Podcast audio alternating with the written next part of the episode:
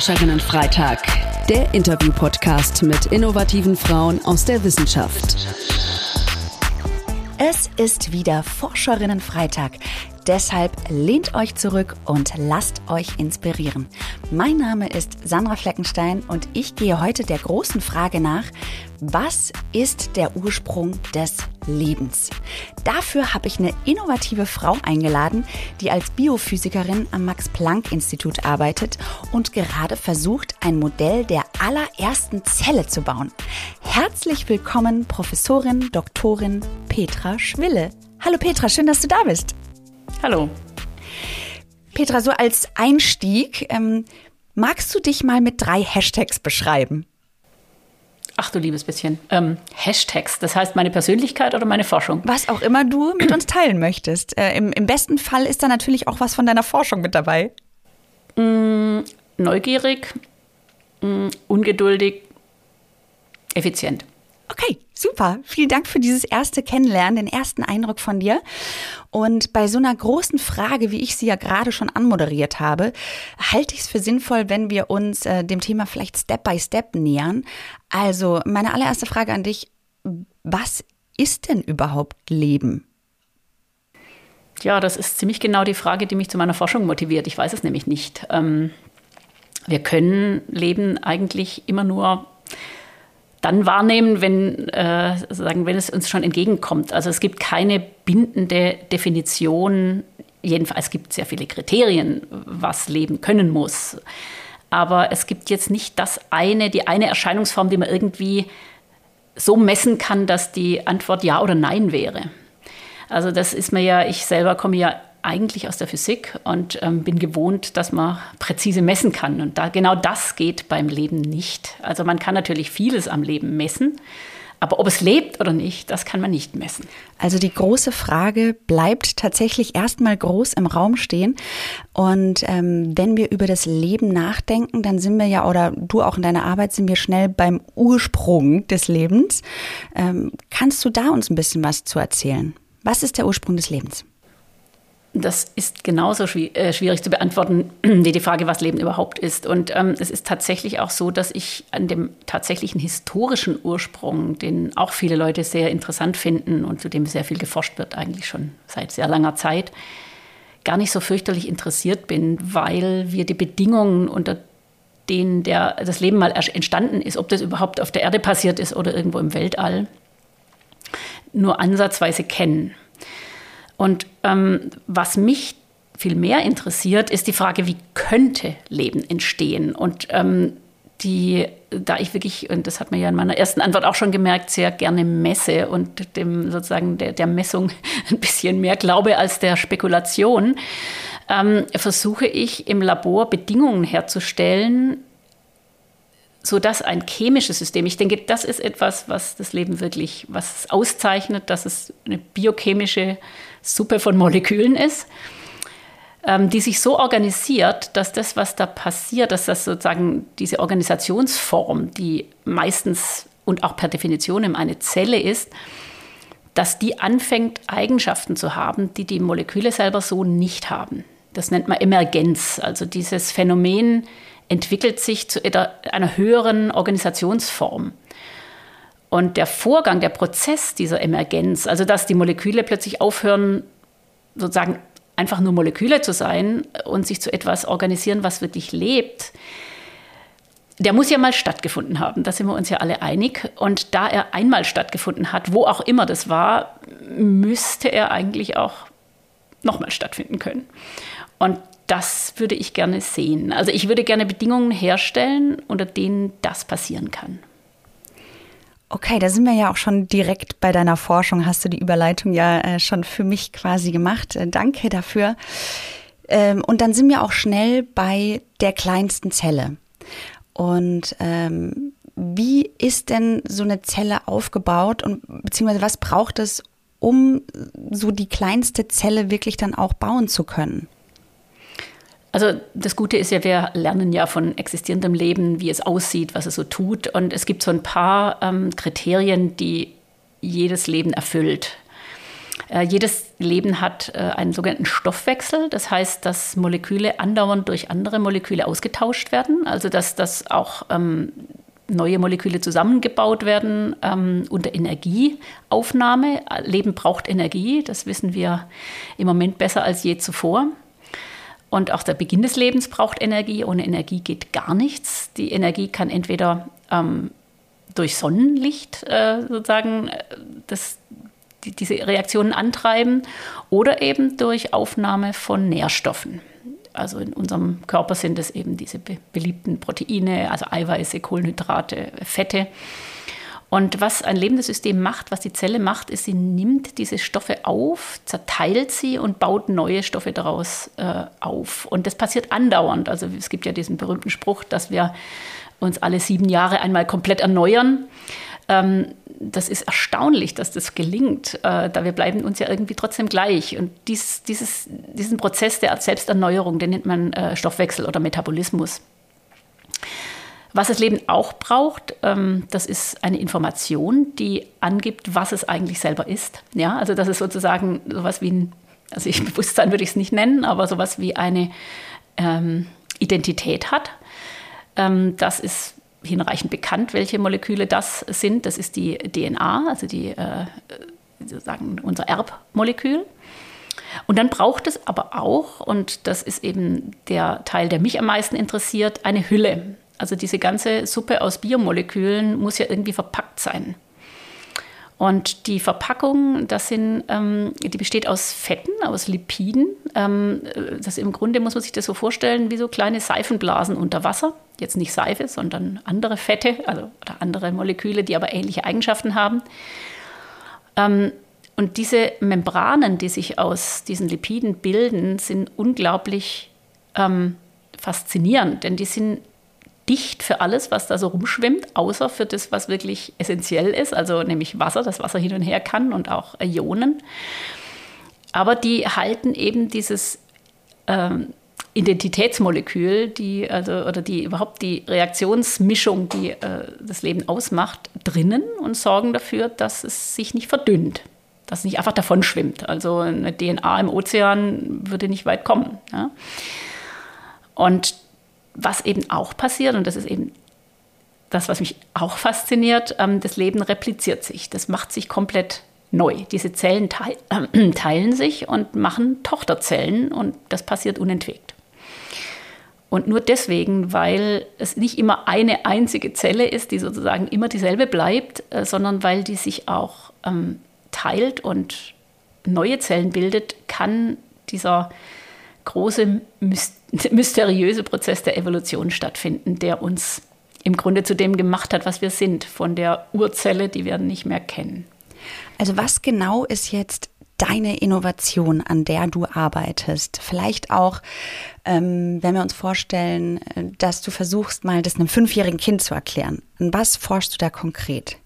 Wir forschen tatsächlich konkret an der Frage, wie kann denn Zellteilung, diese Teilung eines wenn man so will, Membranbläschens, also einer, einer Seifenblase, wie kann die eigentlich gelingen, dass es kontrolliert passiert, dass es unter Energieaufnahme passiert und dass all das, was da drin ist, auch tatsächlich in den Tochterzellen landet. Also das ist im Grunde ja ein mechanischer Prozess, den man, wenn man äh, Zellen unter Mikroskop anschaut, sehr schön sehen kann. Also da müssen Kräfte wirken. Das interessiert mich als Physikerin natürlich besonders. Wo kommen die Kräfte her? Wer übt die aus? Äh, wie groß müssen die Kräfte sein? In unseren menschlichen Zellen oder überhaupt in Zellen aller Art sind es ähm, sogenannte Proteinmoleküle, also Eiweißmoleküle, die eigentlich das ganze Leben ausmachen. Die alle Funktionen, die die Zelle hat, äh, fast alle Funktionen, die die Zelle hat, ähm, definieren. Und in allen Zellen machen bestimmte Proteine, in jeder Zelle ein anderes, eine andere Art, ähm, diesen Job, dass sie nämlich die Zelle teilen. Und wir versuchen jetzt herauszufinden, was müssen die können? Wie ähm, könnten die sozusagen, wie könnte die kleinste ähm, Community dieser Proteine aussehen, die sowas schafft? Und das versuchen wir nachzubauen. Also wir haben da natürlich ein paar Ideen, wie sie aussehen könnte. Es gibt solche Proteine in, wie gesagt, vielen Organismen. Menschlichen Zellen sind es sehr viel kompliziertere Systeme als zum Beispiel in Bakterienzellen, sodass wir mit Bakterienzellen anfangen und sagen, ja, die sind eben sehr viel weniger kompliziert, immer noch viel zu kompliziert eigentlich, aber sehr viel weniger kompliziert als ähm, höhere Zellen, also Zellen mit Zellkern wie unsere. Und wir versuchen jetzt sozusagen die Moleküle, die das in Bakterienzellen übernehmen, diesen Job der Teilung, die rauszuholen aus den Bakterienzellen und in unsere Membranbläschen reinzustecken und zu gucken, schaffen die es da auch oder fehlt denen was. Und da seid ihr so federführend auf dem Gebiet. In dem speziellen Gebiet, ja, man ist als Forscher eigentlich immer Teil einer sehr, sehr großen Community. Und ähm, natürlich in den Biowissenschaften, muss man sagen, ist diese Art der Forschung eher eine Nischenfrage, denn man kann damit keine Krankheiten heilen erstmal. Jedenfalls ähm, auf lange Sicht wird es wahrscheinlich nicht gelingen, dass wir äh, unterhalten uns ja über Systeme, die viel, viel weniger komplex sind als unsere Körperzellen. Aber äh, die Physiker und Chemiker interessieren sich sehr stark für diese Frage und immer mehr davon. Und ähm, diese sogenannte Rekonstitution, dass man wirklich versucht, ähm, einfachste äh, Prozesse oder einfachste Systeme, die Lebensfunktionen haben, nachzubauen, die ist sehr ta tatsächlich im Kommen. Und da war unsere Gruppe eine der ersten in Deutschland, ähm, die genau diese Frage beantwortet hat. Mittlerweile sind wir glücklicherweise, denn Forschung kann ja nur im Austausch in, auch ein bisschen in der Konkurrenz gelingen. Ähm, mittlerweile sind jetzt sehr viele Leute da dran und machen auch andere Gruppen machen ganz, ganz tolle Arbeit da.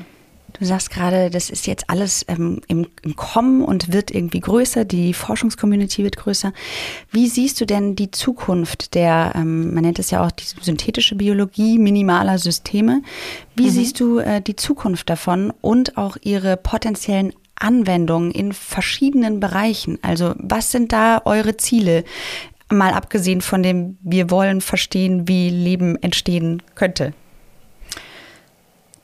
Also die synthetische Biologie ist ja ein im Grunde Riesengebiet. Die hat sich ursprünglich aus der Biotechnologie entwickelt, ähm, in der, äh, wie man so will, ingenieurwissenschaftlichen Betrachtung oder ich meine, die Bio Biowissenschaft oder die Biotechnologie ist ja selbst auch eine Ingenieurwissenschaft, aber ähm, die, die Einsicht oder der Grundgedanke der synthetischen Biologie ist, dass man jedes biologische System in Module zerlegen kann, wie ein ähm, elektronisches Gerät in elektronische Bauteile. Und dass, wenn man das kann da, und, und, versteht, was die einzelnen Bauteile machen, dann kann man die im Grunde völlig neu zusammensetzen und völlig neue Zellen mit völlig neuen Eigenschaften bauen, was natürlich für die Biotechnologie großes, ein großes Ziel ist. Also wir wünschen uns alle, ähm, dass Medikamente hergestellt werden, dass Waschmittel hergestellt werden, dass Materialien, vielleicht sogar Energie hergestellt wird, idealerweise mit ähm, lebenden Systemen, die keine Umweltschäden äh, hervorbringen, die irgendwie äh, resistent, resilient und auch irgendwie ähm, zyklisch sind. Also es wäre schön, wenn wir viele unserer Stoffe, die wir so herstellen, nicht in Hochöfen oder in irgendwelchen schmutzigen Industrien herstellen könnten, sondern mit der Hilfe von, von Biosystemen, also mit Bakterien oder Hefen oder Pilzen. Und das wird ja auch schon weitgehend gemacht. Und je mehr man so ein System versteht und je mehr man das in seine Bestandteile zerlegen kann, desto mehr kann man theoretisch jedenfalls äh, Neues entwickeln. Also völlig neue ähm, Anwendungen der Biotechnologie ähm, in Bereichen, die wir sonst äh, im Moment noch gar nicht auf dem Schirm haben. Also es ist eine große Hoffnung, die ich mit vielen, vielen anderen teile. Mein, meine Nische in der Frage ist tatsächlich die Frage, können wir diese Art von Forschung auch betreiben, um zu verstehen, was eigentlich die minimale äh, Repräsentation einer Zelle ist. Also ich bin sozusagen in einem großen Kontext eingebettet auf der grundlagenwissenschaftlichen ähm, Seite des Ganzen.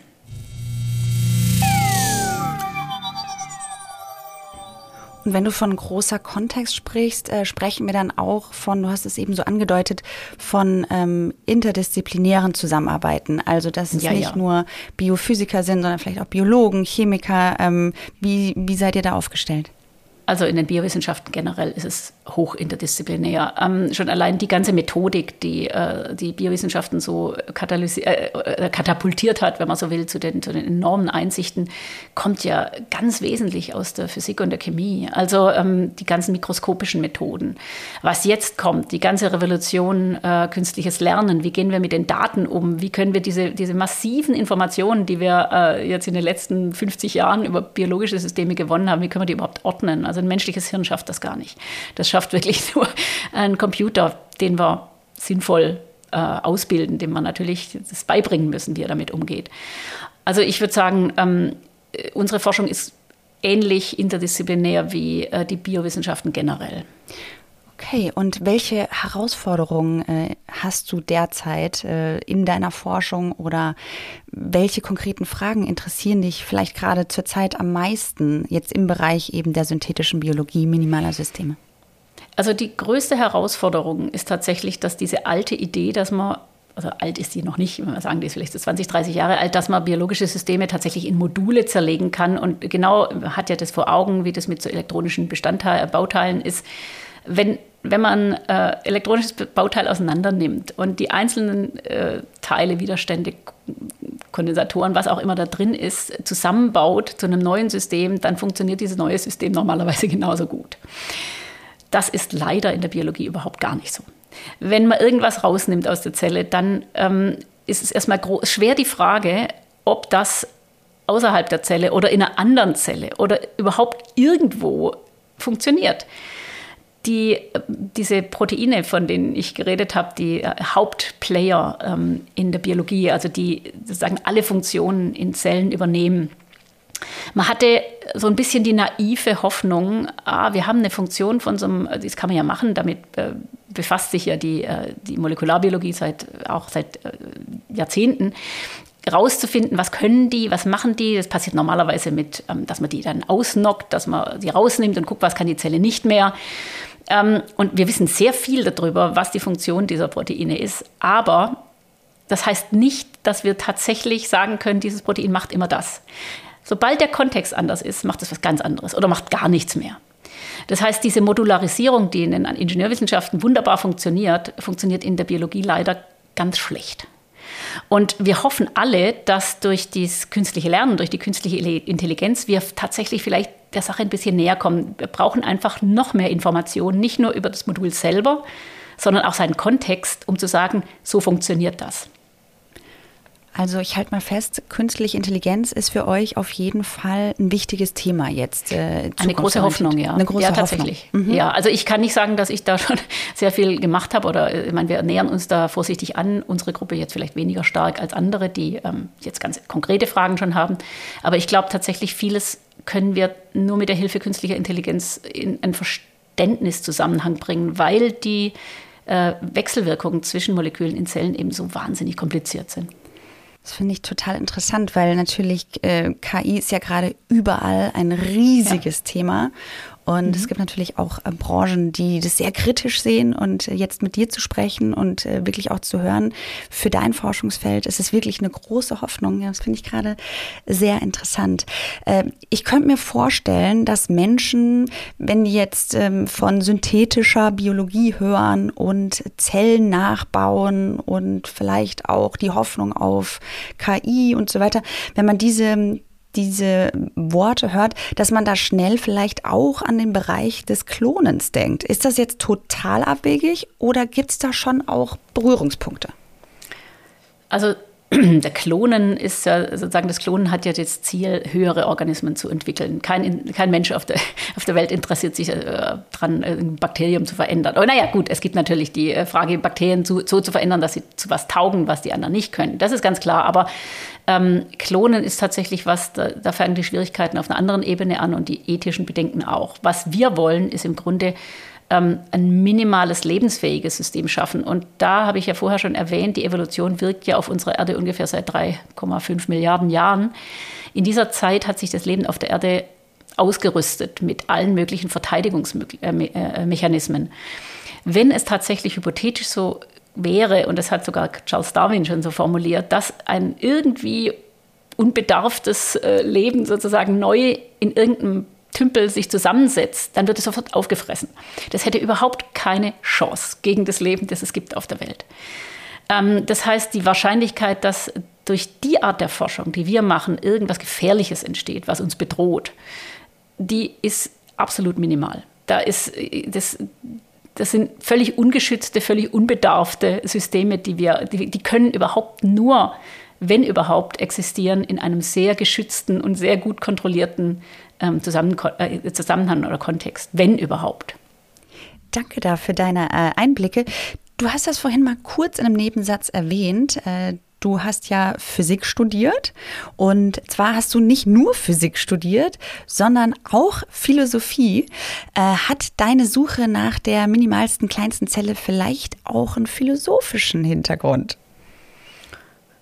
Ganz sicherlich. Also ich habe generell an irgendwie sehr breites Interesse an Fragestellungen, die die Physik dann teilweise auch gar nicht mehr, Naturwissenschaften auch gar nicht mehr abdeckt, weil ähm, wir sind ja bescheiden, wir reden ja nur über Dinge, die wir tatsächlich mathematisch formulieren können oder beschreiben können und die man, die man sozusagen objektiv ähm, mitteilen kann. Ähm, die Suche nach dem Ursprung des Lebens und dann kommen wir ja ganz schnell auch zu, die, zu der Frage nach dem Sinn des Lebens, ja, die, die ja eigentlich hinter allem irgendwie steckt und ähm, möglicherweise gar nicht so abwegig ist. Also man sollte nicht so tun, als wäre das wirklich nur eine rein religiöse Frage, denn es ist ja ganz zweifellos irgendeine Richtung in der Welt, ähm, die das Leben so einnimmt. Das können wir einfach beobachten. Die Evolution ist sozusagen der Treiber dieser Richtung. Und da kann man schon auf die Idee kommen zu fragen, was ist denn das eigentlich? Wo kommt denn hier eine Richtung her? Das, das Leben hat äh, Unumkehrbarkeit. Ich meine, alles in der, in der Welt ist unumkehrbar. Der Urknall ist, ist in gewisser Weise auch unumkehrbar oder beziehungsweise, wenn überhaupt, dann bewegt sich das Ganze in sehr, sehr großen Zyklen.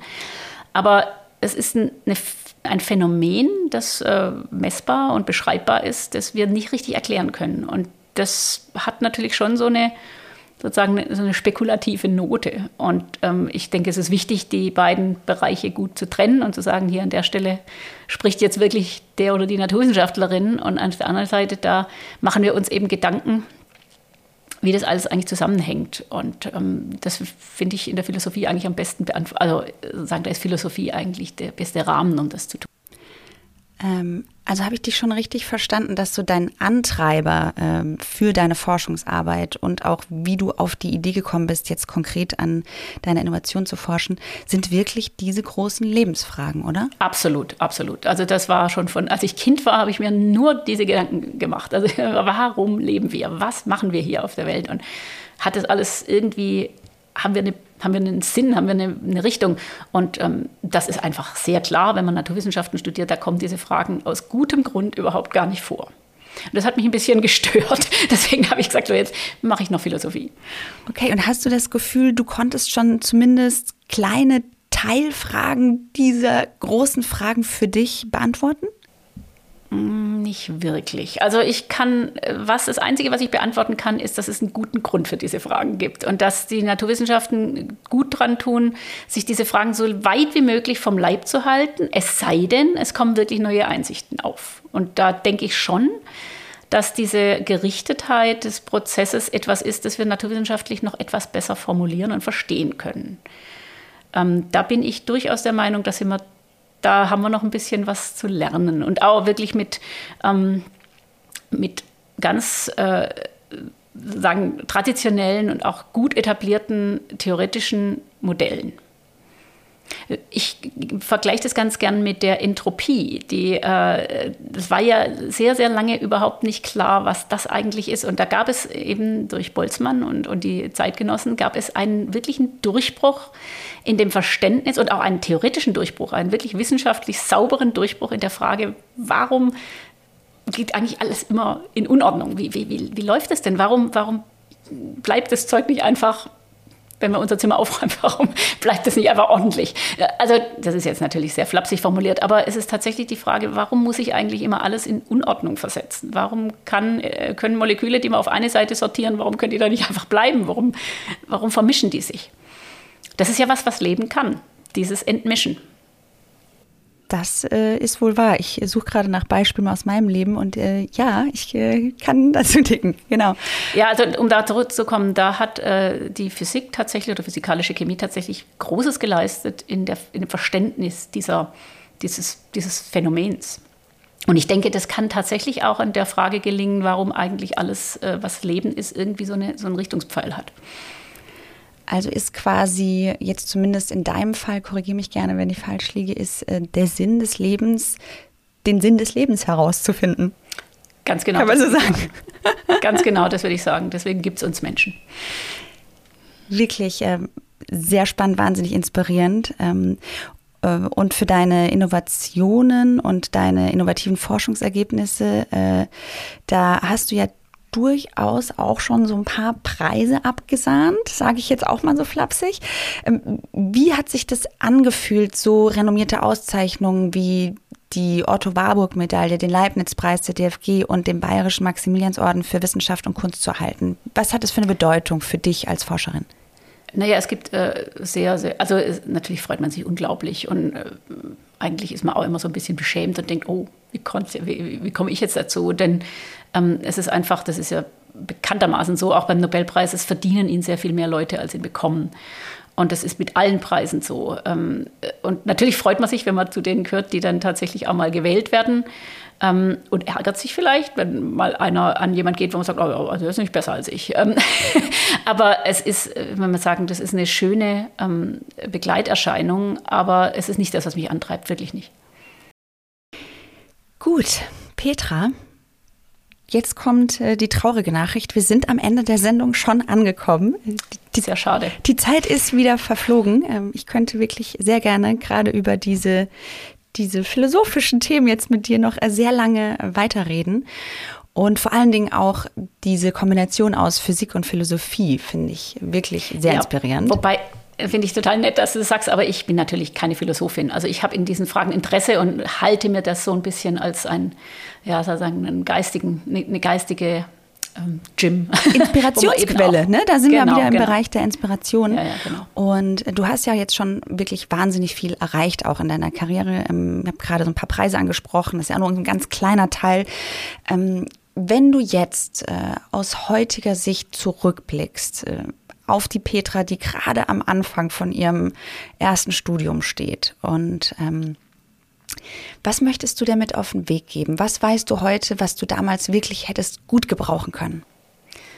Also ich hatte immer so ein Glück in, ähm, in meinen Bauchentscheidungen, dass ich dir eigentlich gar nicht viel sagen würde, denn die hat es irgendwie richtig gemacht.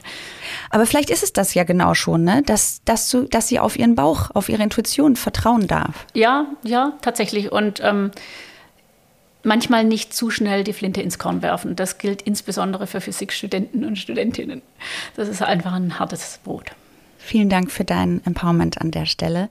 Äh, vielen Dank an Professorin Doktorin Petra Schwille für die Einblicke in deine innovativen Forschung. Ähm, sehr spannendes Thema mit sehr großen Fragen, die uns alle wahrscheinlich auch noch lange beschäftigen werden. Und äh, ja, das waren sie, meine großen Fragen rund um die kleinste Zelle. Ich äh, denke, wir haben auf jeden Fall einiges Neues gelernt äh, über das Leben. Äh, danke dir, Petra, für deine Zeit. Hat Spaß gemacht. Danke auch. Das freut mich. So. Und wenn ihr jetzt die Zeit bis zum nächsten Forscherinnenfreitag nicht abwarten könnt, was ich natürlich gut verstehen könnte, dann haben wir mal wieder eine Podcast-Empfehlung für euch.